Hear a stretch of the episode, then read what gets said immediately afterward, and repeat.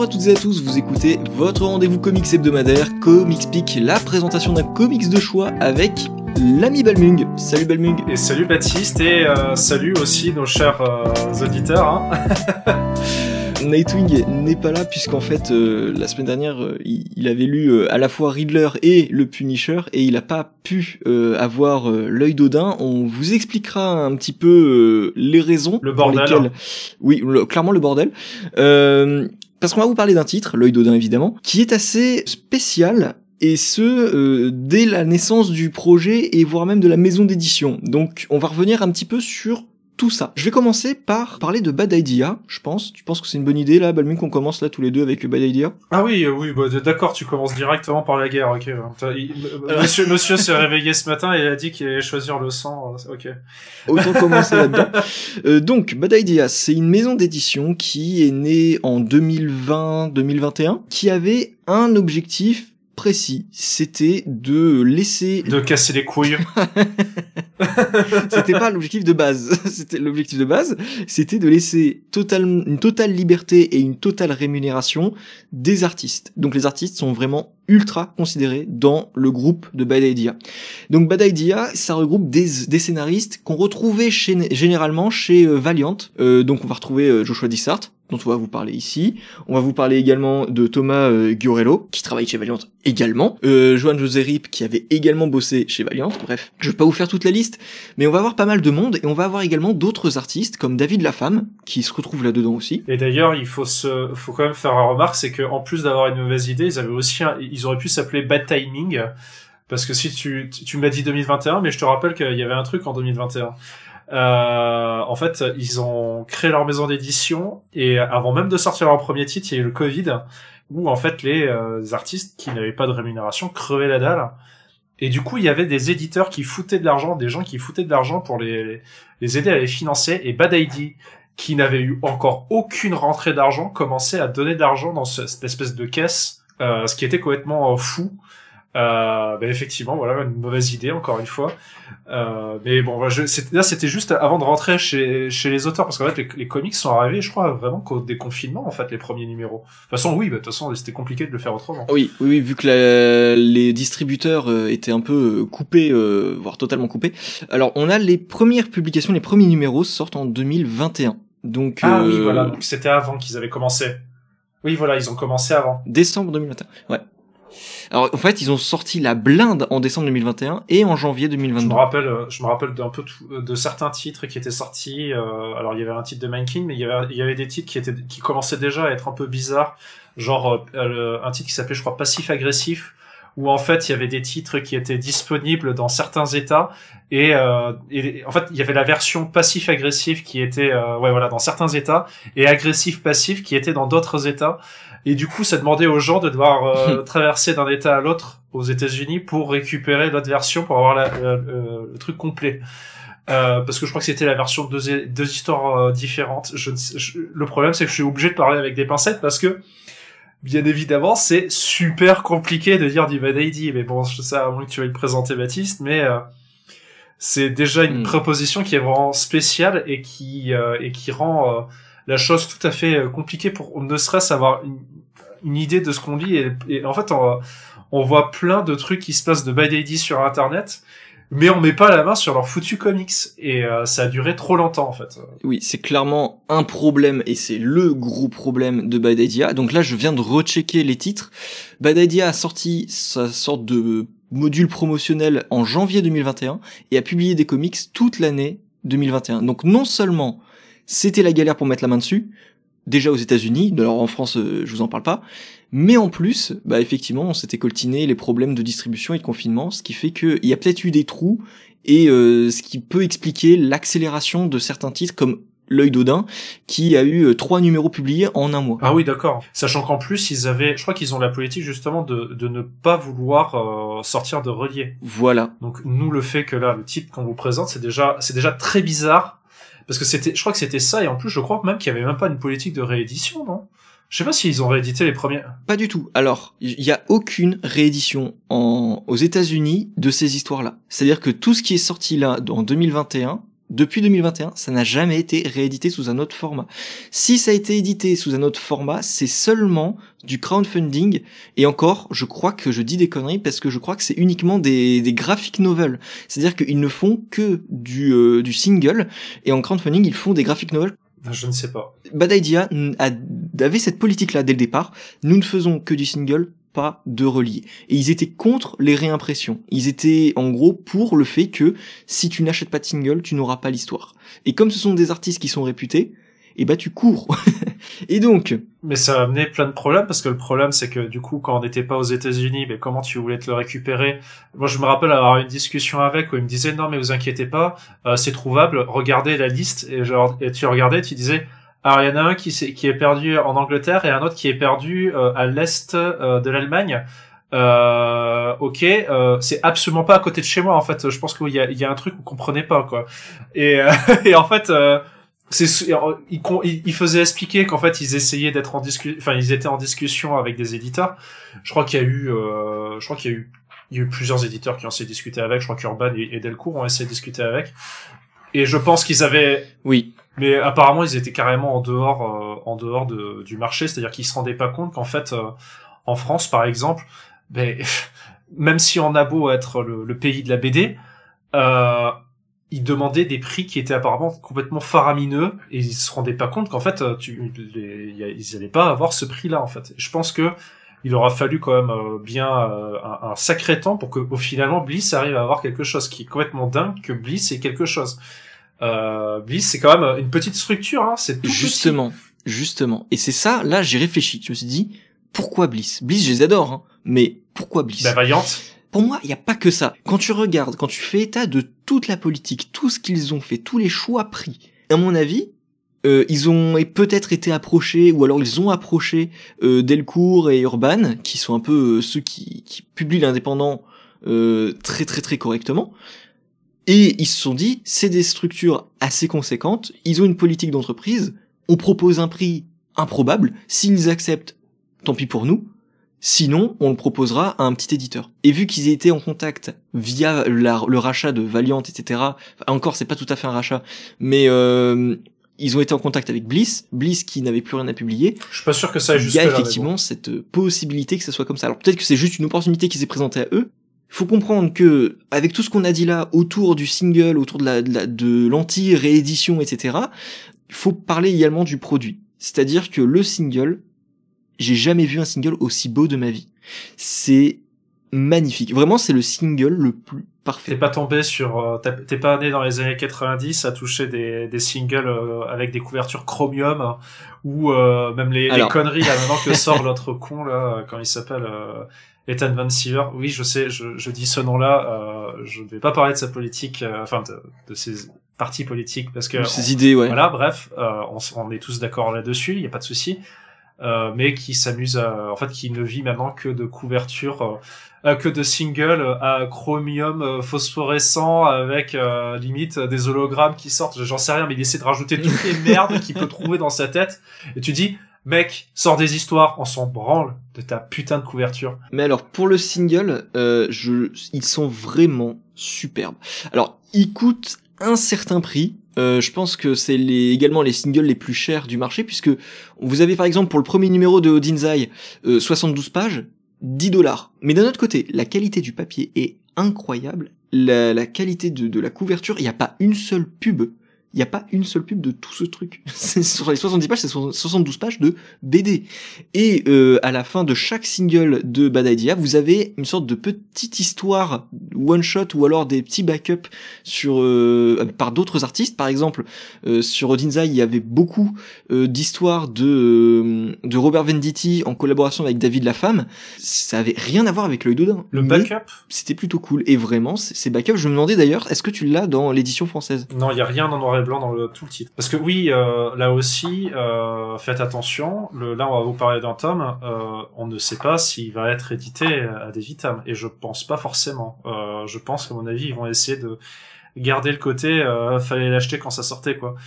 Alors c'est à confirmer avec l'éditeur, mais je pense, enfin pour moi ça, reste quand même une anomalie que ça sorte en France.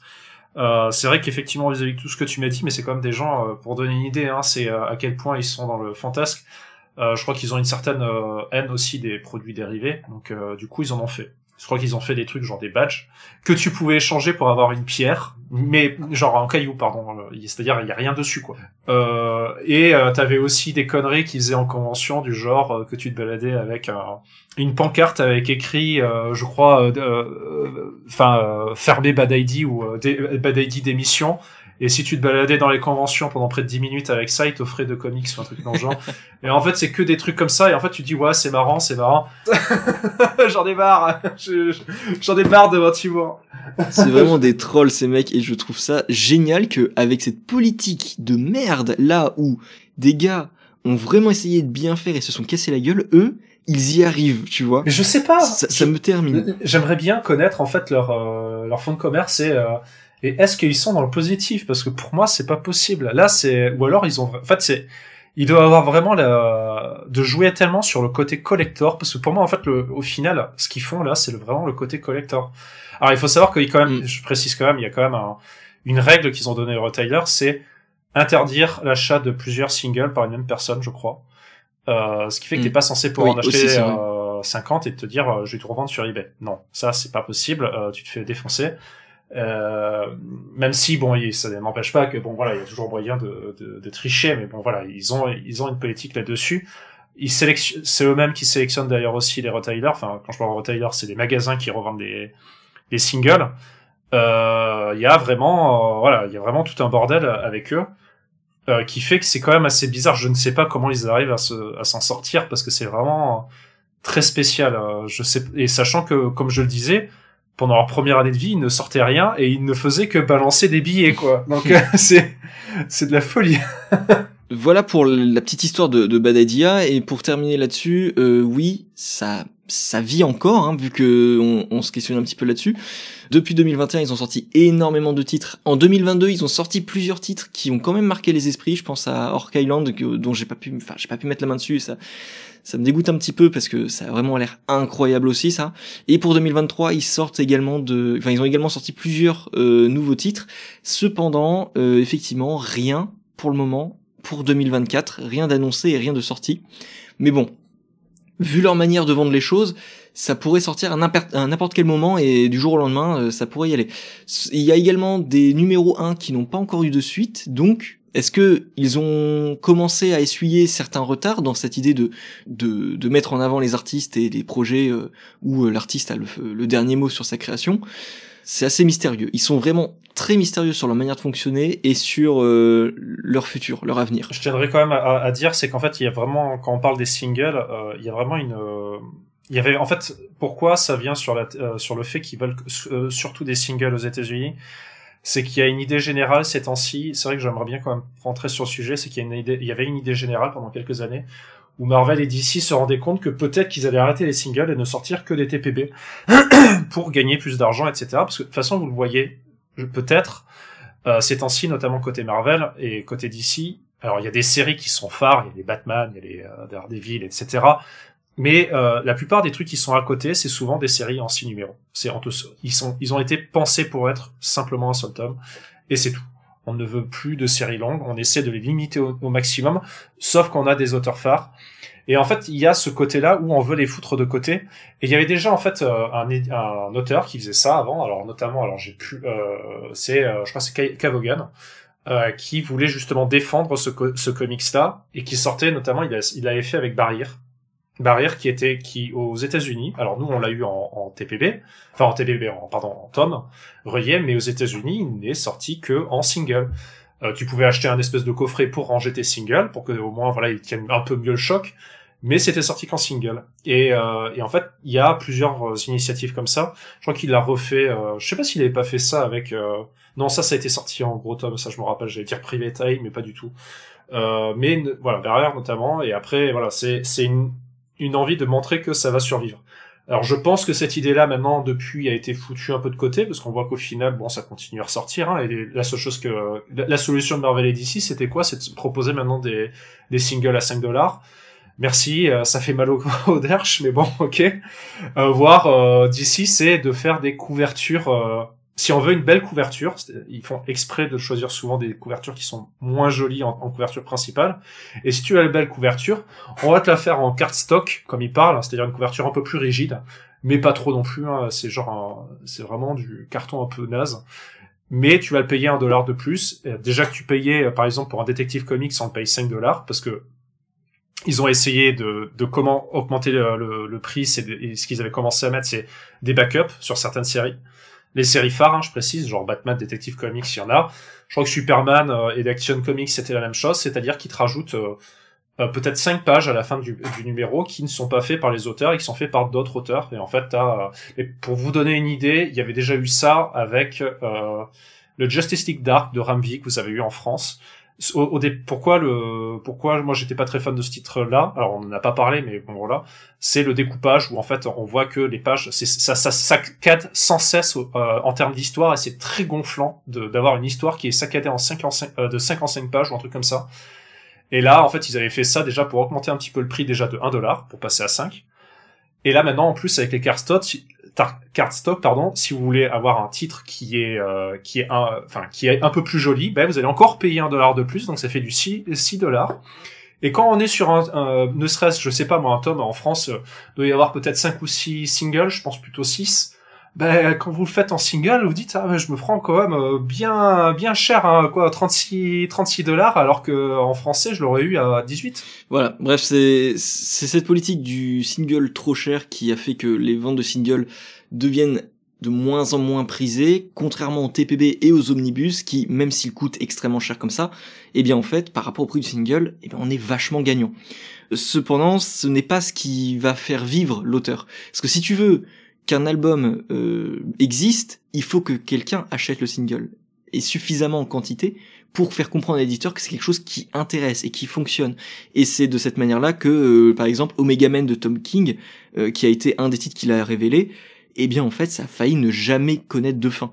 Parce que les ventes étaient beaucoup trop faibles, alors que le titre était pas il était loin d'être mauvais. Bad Idea, ça vient également essayer de changer tout ça à grands coups de, de, haut-parleur, on va dire mais euh, a aussi des titres très très très qualitatifs. Le cependant, ce que ça génère, c'est de la frustration concernant les, les lecteurs qui, qui ne, qui ne sont du coup pas nombreux parce qu'ils ne peuvent pas mettre la main dessus. Je rajouterais un dernier éditeur parce que du coup on peut on peut aussi par on peut essayer, enfin les éditeurs aux États-Unis, je précise parce que nous les singles on les a pas, si ce n'est avec les espèces de recueils de Panini là où en fait on a un numéro de chaque série par euh, mois. Euh, donc euh, ce que, vous appelez avant des kiosques qui maintenant n'est plus un kiosque. Euh, le il y a TKO qui eux proposent en fait le, double. Enfin ils, proposent les deux à la fois, c'est-à-dire que en même temps ils vont nous sortir les cinq numéros et de l'autre ils vont sortir le TPB mais tout en même temps. vous pouvez tout acheter selon selon les préférences. Bon c'est un peu un débat avec le, les séries les séries télé où où en fait euh, Netflix euh, se rendait compte qu'en fait peut-être que sortir tous les euh, tous les épisodes d'un coup ça marchait moins bien que de les sortir au fur et à mesure.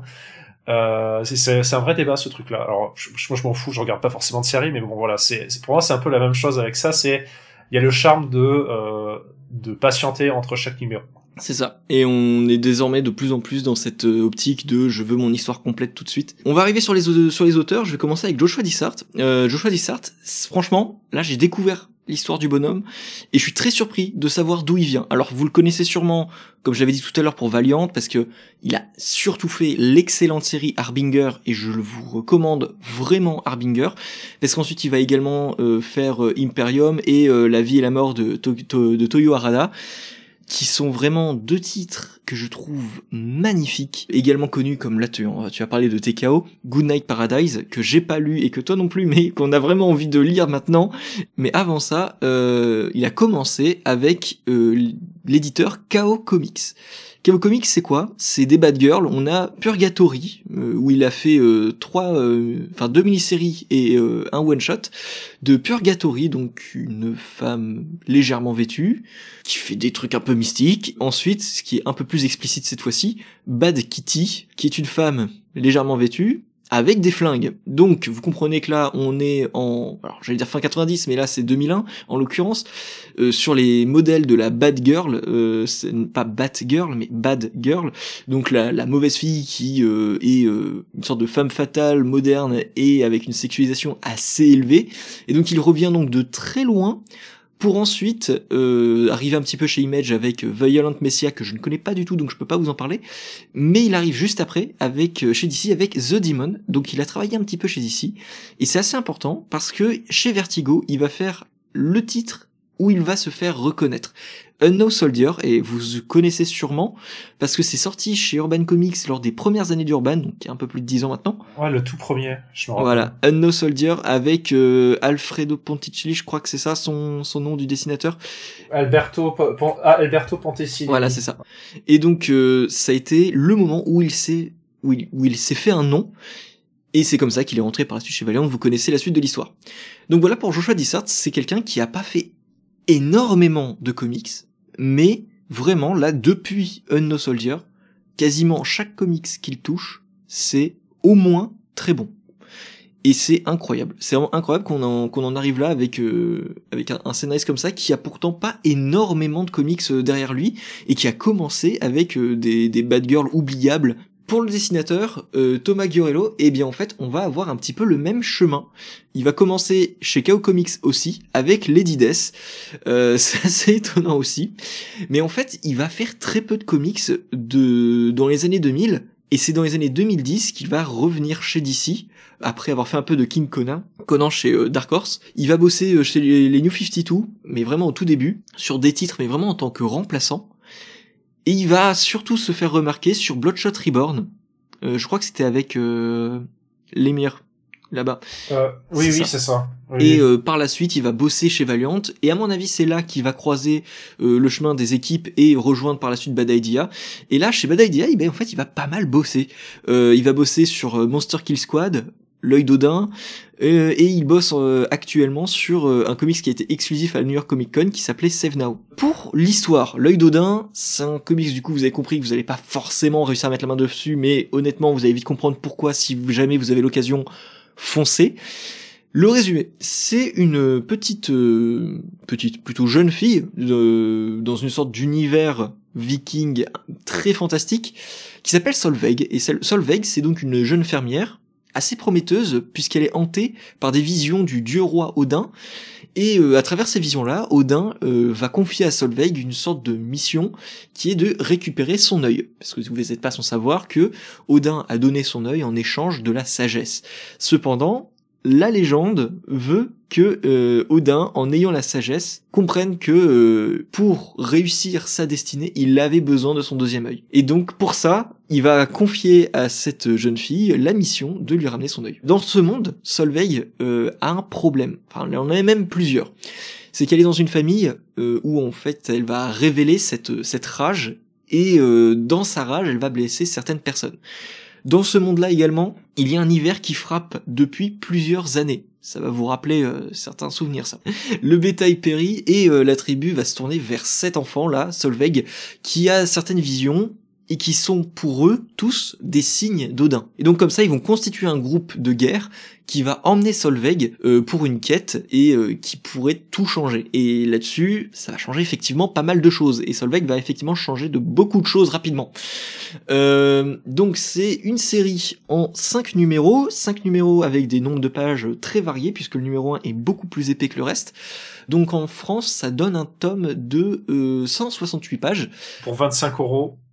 Alors déjà, euh, le tome pour info est assez gros, enfin assez grand, je veux.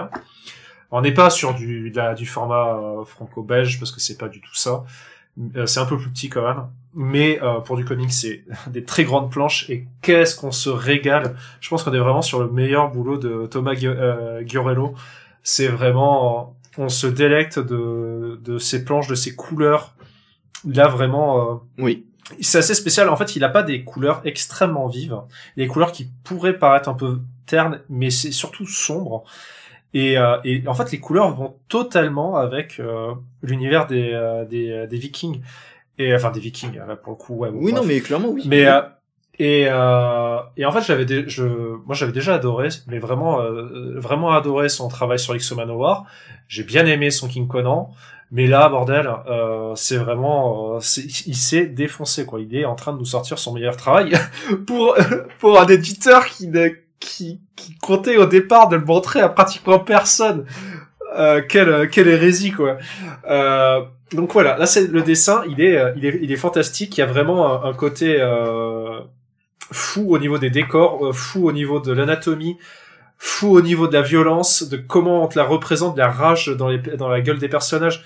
Tout est fait pour euh, apprécier ce, euh, ce, ce- le dessin, les poses sont toujours très euh, stylisées, le découpage est vraiment bien, c'est-à-dire qu'en fait on va on va avoir des fois des planches avec euh, juste un énorme dessin et plein de petites et les- et les- en fait les autres cases vont se coller par-dessus ce dessin là euh, pour la lecture, ce qui fait que ça donne vraiment en fait les il y a quelques enfin c'est pas toutes les pages mais il y a vraiment une optimisation de l'espace pour montrer le plus, pour montrer le plus, et, c'est- ça qu'on veut, quoi. Ça, c'est vraiment, c'est vraiment bien pensé.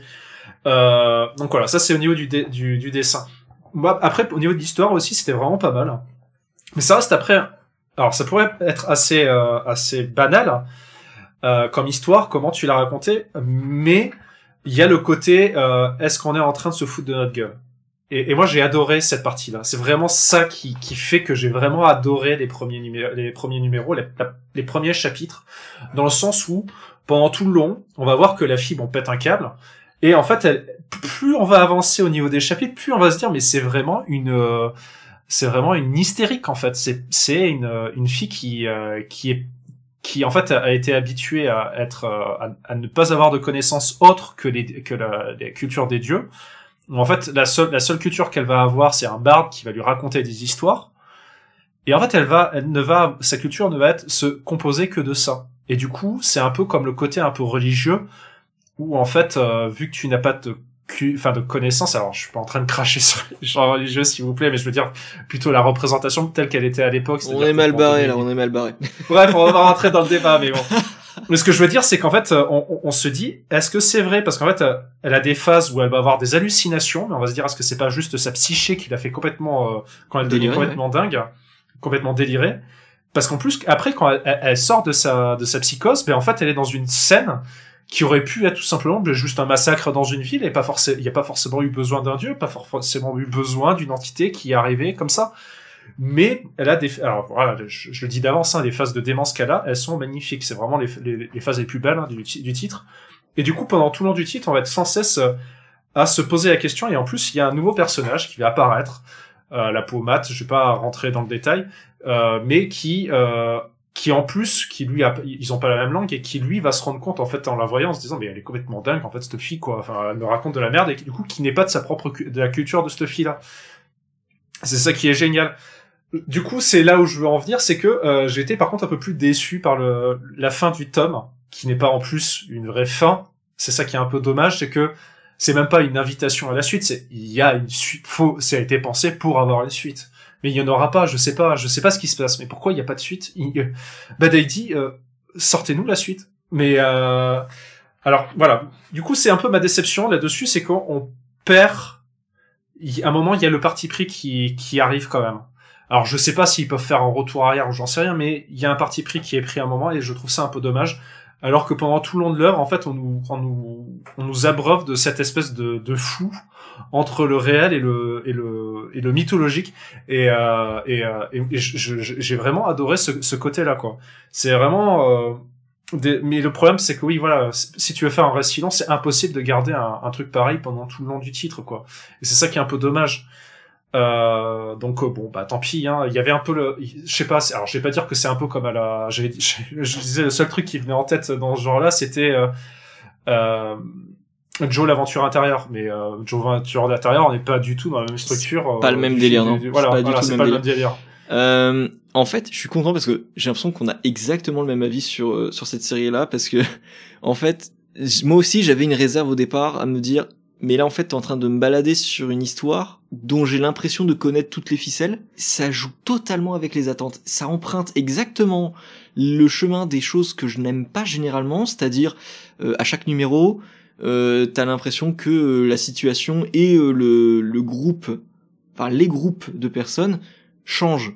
Et tu te dis, mais du coup, je fais comment pour m'attacher? J'ai retrouvé un petit peu ce que j'avais reproché à Chroma, mais ici, j'arrive pas à lui, reprocher parce que j'ai l'impression que ces changements sont totalement justifiés et sont totalement logiques par rapport à ce qui se passe. Et donc, les, les actions, les événements, il y a des choses qui ne sont pas expliquées et c'est pas grave. Je veux dire, l'invasion des sortes de d'elfes noirs là. Oui, oui, oui.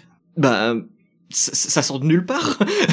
ça sort de nulle part. Mais à côté de ça, est-ce que ça te bloque dedans Non, parce que cet univers, tu ne sais pas tout, tu ne le comprends pas totalement, et tu ne peux pas totalement le comprendre. Mais euh, cette gamine, elle est à la fois attachante et ultra flippante, et tu, tu bascules totalement d'un sentiment à l'autre, et je trouve ça super. le moment où elle a des visions, euh, quand elle essaye de parler aux dieux, où justement ça parle de de violence. Ah oui, de sacrifice. Voilà. eh bien, disons qu'à un moment ça joue avec les attentes, tu te dis non, elle va pas faire ça. Et en fait, c'est vraiment un comics qui n'a aucune limite. Et pour ça, j'adore maintenant Bad Idea, même si je continue de reprocher tous les problèmes, mais j'adore Bad Idea parce que les auteurs peuvent totalement jouer avec toutes nos attentes. Là-dessus, sur chaque titre, quand tu commences une histoire, tout est totalement possible. Et il y a aucune politique éditoriale qui va essayer de modifier, arrêter, rien. C'est génial. Du coup, c'est vraiment un univers d'heroic fantasy qui m'a vraiment charmé. Et je me suis dit, mais cette équipe-là, ce duo en roue libre sur du Conan ou, rien qu'un truc euh, qui joue avec ces codes-là, sur du John Carter par exemple, ça serait incroyable. Et eh ben moi j'ai envie de redire le King Conan de... parce qu'en fait par contre c'est tu sais le personnage dont je parlais tout à l'heure le, le... Ouais, ouais. Il a la gueule de il a la gueule de Conan. Je me dis c'est pas, je sais pas si c'est intentionnel, mais bon après le problème c'est que le mec il a bossé, je sais plus, il a dû faire au moins 600, enfin, plusieurs centaines de pages sur du Conan, donc euh, je pense que forcément ça le marque et qu'il refait la gueule. Hein, de toute façon entre ça et puis après un Xo Manowar qui est, euh, c'est quoi un Xo Manowar C'est un Visigoth. Euh, bon, voilà, c'est un peu compliqué. Il a la gueule de faire des des, des têtes bourrues, voilà, de, de gros barbares, donc c'est normal. C'était vraiment une super découverte. C'était incroyable. Vraiment, c'est une, une, histoire aussi qui a plusieurs couches. C'est-à-dire, tu peux le lire comme euh, de l'œil fantasy ultra violente et un beau voyage. Tu peux le voir comme quelque chose qui te fait réfléchir sur tes convictions et tes certitudes. Tu peux également le lire comme quelque chose qui remet en question ta destinée, qui choisit de ce que tu dois faire de ta vie. Ah oui, oui, bah, quand ils, décrivent justement de quoi est fait un homme, enfin voilà, un humain euh, qui est fait justement quand ils disent de, euh, il y a le corps, qui est le, le, le, le commotion de la personne. Il y a l'esprit. Attends, oui, c'est l'esprit, c'est ça, ouais, c'est ça. Et le troisième, c'est le destin, enfin, c'est le fil. Et du coup, ce que j'aime bien, c'est que aussi, c'est pareil, ça.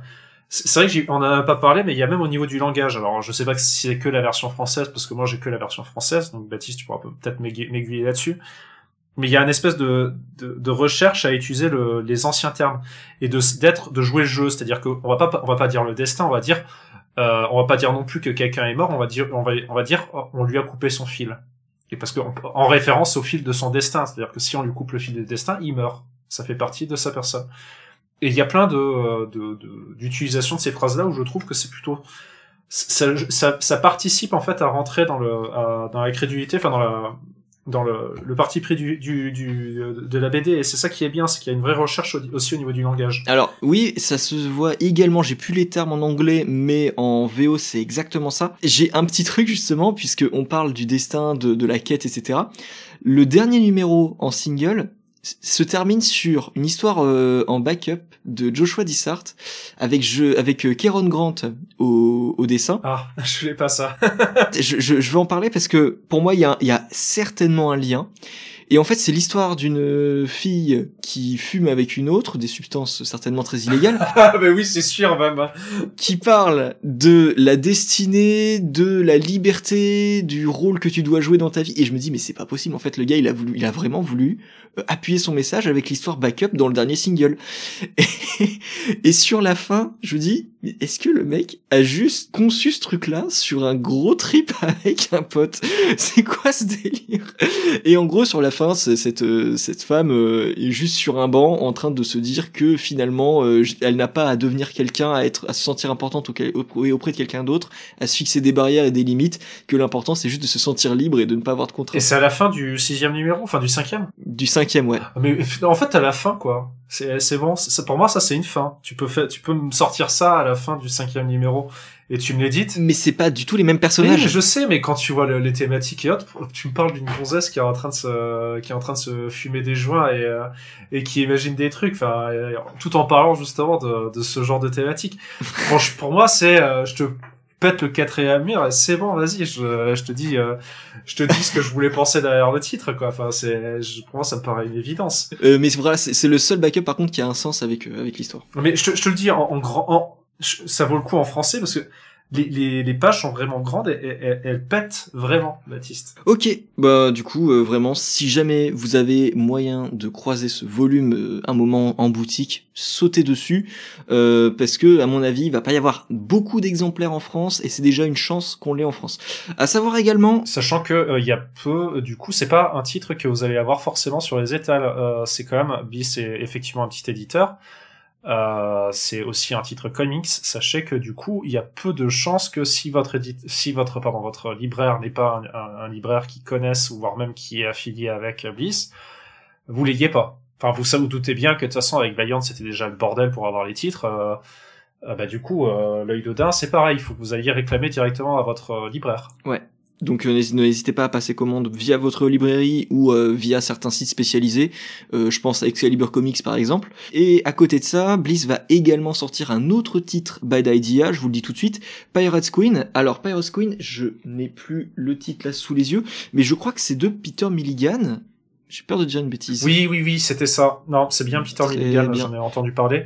Et ils ont aussi annoncé un troisième pour la, la, deuxième partie d'année, je mm. crois. Euh, alors j'ai plus le titre en tête, euh, je suis désolé, hein. mais normalement il y en a, il y en a déjà trois qui sont sûrs qui vont sortir en France. Enfin en plus, pardon, deux en plus de. Le Donc Pirate Queen, je l'ai pas encore lu, mais ça s'annonce très très bien parce que Peter Milligan en roue libre avec euh, Travel Foreman, ça s'annonce plutôt très très cool. De toute façon, Peter Milligan sur l'indé, hein, voilà, valeur sûre, merci. J'ai dit une bêtise, c'est du, c'est Adam Polina puisque euh, Travel Foreman fait euh, le backup avec Matkin, pardon. C'est autant pour Ah bah du coup on l'aura pas en France. c'est Adam Paulina au dessin.